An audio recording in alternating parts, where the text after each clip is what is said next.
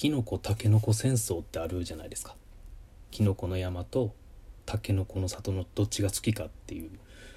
であれ見てて思ったんですけど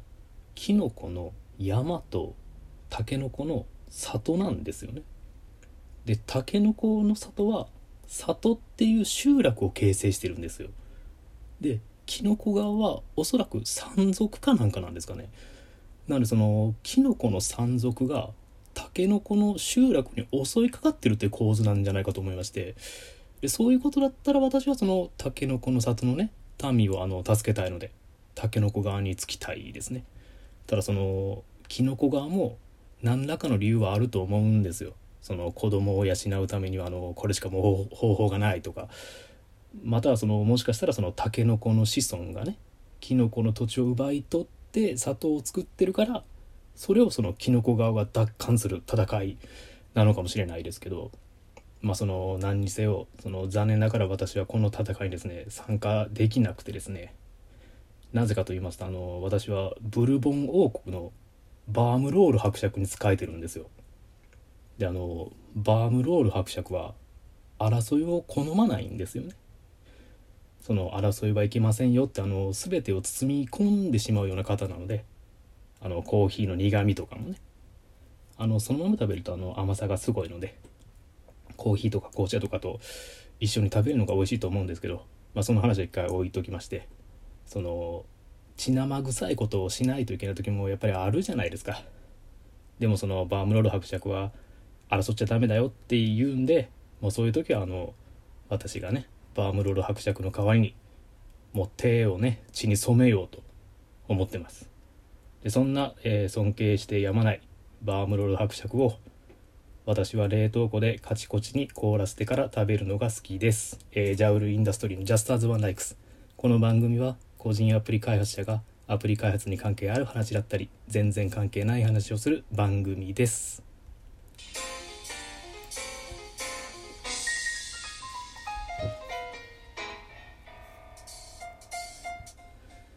こんばんは。ジャウルインダストリーのジャウルです。個人でアプリを開発しております、えー、2021年明けましておめでとうございます。今年もよろしくお願いします。今年もよろしくってね去年の12月半ばから配信し始めてね去年よろしくしてないわってね思われるかもしれないんですけど。まあまあそんなこと言わずに。何卒今年もよろしくお願いします。できればねあの今後週1配信でまあ、毎週日曜夜9時に配信できたらなと思って、えー、続けていきたいなと思っています。でラジオトークで配信するとあの最初の3つのトークには「新人さんいらっしゃい」っていうタグが自動でつくとのことでで今回あの4回目なので、まあ、少し、え、変えてみようかなと思いましてであの今回の雑談会ですね。はい。まあ、雑談会なのにあの冒頭のバームロール伯爵って何なのって思われるかもしれないんですけどであの、まあ、新年ねそのおめでたいムードの中であの早速ちょっと申し訳ないんですけどあの悩みがありまして まあ結局あのフォーマット一緒になっちゃったんですけどあの自分の声がですね思ってたよりも落ち着いてて真面目な感じなんですよね。で私今まであの自分の声を聞くっていうのをずっと避けてきたんですよ。やっぱりなんか気持ち悪いじゃないですかその自分が普段感じている聞いてる声とそのスピーカーから聞こえてくる声が違うって。でなんであのもっと高くて、まあ、落ち着いてない声を想像してたんですけどちょっと違いましたね。なんであのテンション上げて喋ってるのを聞かしてみるとこいつなんか無理してんなっていう感じで聞こえちゃうんですよ。であの第1回を、えー、初回を撮ってその自分で聞いてみたんですよね。でそしたらそのテンションを上げて無理してる感がすごい強かったんで一回消したんですよ。でテンションを落として撮り直したのがあのあれになりますねあの初回の。これについてはもうオチなしで普通の悩みなんですよね今のところ。であとあの話を伸ばす割にはオチが弱いっていうね、はい、もう落ちてんのかもわからんような状態であの大丈夫ですあの現状はもう理解しているのであの反省してからねあのこれから生かしますので、はいまあ、ちょっとできるかちょっと分かんないですけどであの前回の第3回を聞き直してちょっと思ったことがあるんですけどその「子猫猫」っていう、まあえー、になこさんにどれさん経験値さんの、えー、皆さんの可愛らしいお声をねお借りしてで全体的にその猫をモチーフにした、えー、可愛らしいゲームを作ったんですよ。でそれをプレイしていただいてそのプレイされた方がその作者のジャオル・インダストリーどんな人だろうって思ってもしかしたらこのラジオトークを聞いていただけた方もいらっしゃるかもしれないんですよ。あの前回の第3回を。で第3回聞いたらの金玉もぎってるんですよね。ホラーですよね。もうほんと作品とは全然違う作者の感じでしたね。で私はあの、まあ、ニナコさん二度寝さんケイキンさんの、えー、可愛らしいお声とかあと経験さんが書いていただいたのロゴとか画像とかそのパーツを組んでそのゲームを作っただけなんであの私自身は全然可愛くないですからね。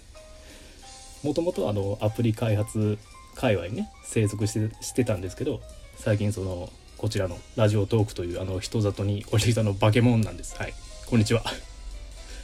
であのもう一つ思ったことがありましてもぎるともぐの違いって分かりますか？私もあのふと思って疑問だったんですよ。で調べたところですねそのもぐっていうのは無理やり引きちぎるっていう意味でしてでもぎるっていうのは成熟した果物を収穫するっていう意味なんですよね。えちなみに私は前回あのもぎるって言ってましたね。はいあの収穫してました。であの話変わってあの今年の目標なんですけどあのひげをですね脱毛したいなって前々から思ってまして、まあ、相場10万円ぐらいですよね。で10万円ぐらいでその毎朝ひげを剃らなくてよくなるんだったらあの脱毛したいなと前々から思ってたんですけどまあ、なかなかその踏ん切りがつかなくてですね。ただもういい加減にちょっと脱毛したいなと思ってるんでそれをちょっと今年中に実現したいなと思ってますね。あとあの自分がそばアレルギーなのか知りたいんですよ。であのジャオル家といいますかあの、まあ、実家でそば食べないんですよね。で私にあの姉がいるんですけど姉が極度のそばアレルギーなんですよ。なんか匂い嗅いだだけで気持ち悪くなっちゃうみたいな。なのでそのじゃああんたも食べなさんなみたいな感じでまあそのままそのこの年になっちゃいまして、まあ、普段は困らないんですけどあの旅館とかで出てくるじゃないですか。あの小鉢にちょっとだけ入ってるみたいな。で前にあの友人と旅行に行った時もあの、まあ、夕食でなんか小鉢にちょっとだけそばが入ってまして。でその時あの近くの友人にね「あのはいドンドン」みたいな感じで空いた茶碗に放り込んでましたね。アレルギー検査って、まあ、病院とかなんですかね。ただなんかアレルギー検査するためだけにね行くのもちょっと面倒ですよね。今のこのご時世ご時世もありますし。であのアプリ開発に関する目標なんですけど今あのトイレの番人っていうアプリをえ作ってるので、まあ、それを早いところリリースしたいですね。でまあ、春頃には出したいなって思ってるんですけど、まあ、なんだかんだ夏あたりまで伸びるんじゃないかなってもうちょっとまあ弱気でいるんですけどあと今作ってるやつ以外もう一つあの作りたいものがあるんで、まあ、それもあの今年中にリリースできたらいいなって思ってますね。なんでまあ目標としてはま今年中に2本アプリを出したいなと思ってます。ただ私あの平日普通のサラリーマンなんでまあ、仕事忙しかったのは開発滞りますしあとこのラジオトークもね初めてあの、まあ、週1配信やりたいなって思っているのでまあいろいろ工夫がいりそうですね。でですねあの、まあ、ちょっとまた話変わりましてあの二度寝さんがですねあの子猫猫をラジオトークで実況プレイしていただけたみたいでしてであの残念ながらその子猫猫を聞けなかったとのことなので私がですねあの敵を打とうと思います。私も二度寝さんでいきますよ。今のあのタイトルの「子猫猫」っていうタイトルこれあったじゃないですか。あれですねもともともうちょっとゆっくりした感じで言っててでエコーかかってたんですよただなんかそれずっと聞いてるなんかエッチな感じじゃないかなって思っちゃったんでちょっとギュッとしましたね。はい。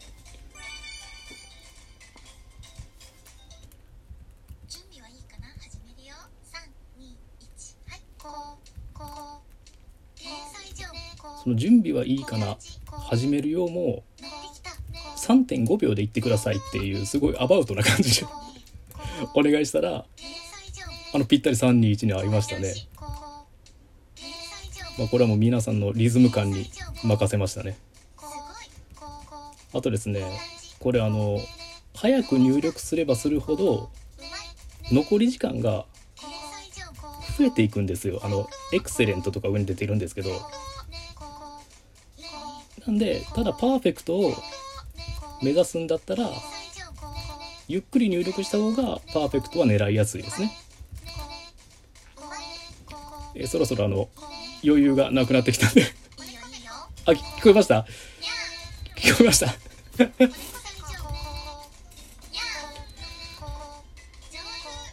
えこれであの私の役目終わりましたんで。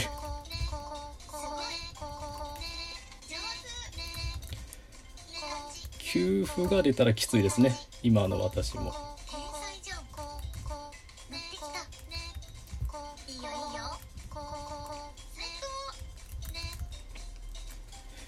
えー、まあなんとかパーフェクトを出すことができました。もう喋る余裕もなかったですけどね。あの経験値さんも、まあ、もしかしたらそのプレイ実況実況をプレイしていただけるかもしれないとのことなんで。はい。まあお待ちしてますってプレッシャーになっちゃいますかね。えー、最後までお聴きいただきありがとうございました、えー、今年もよろしくお願いします。失礼します。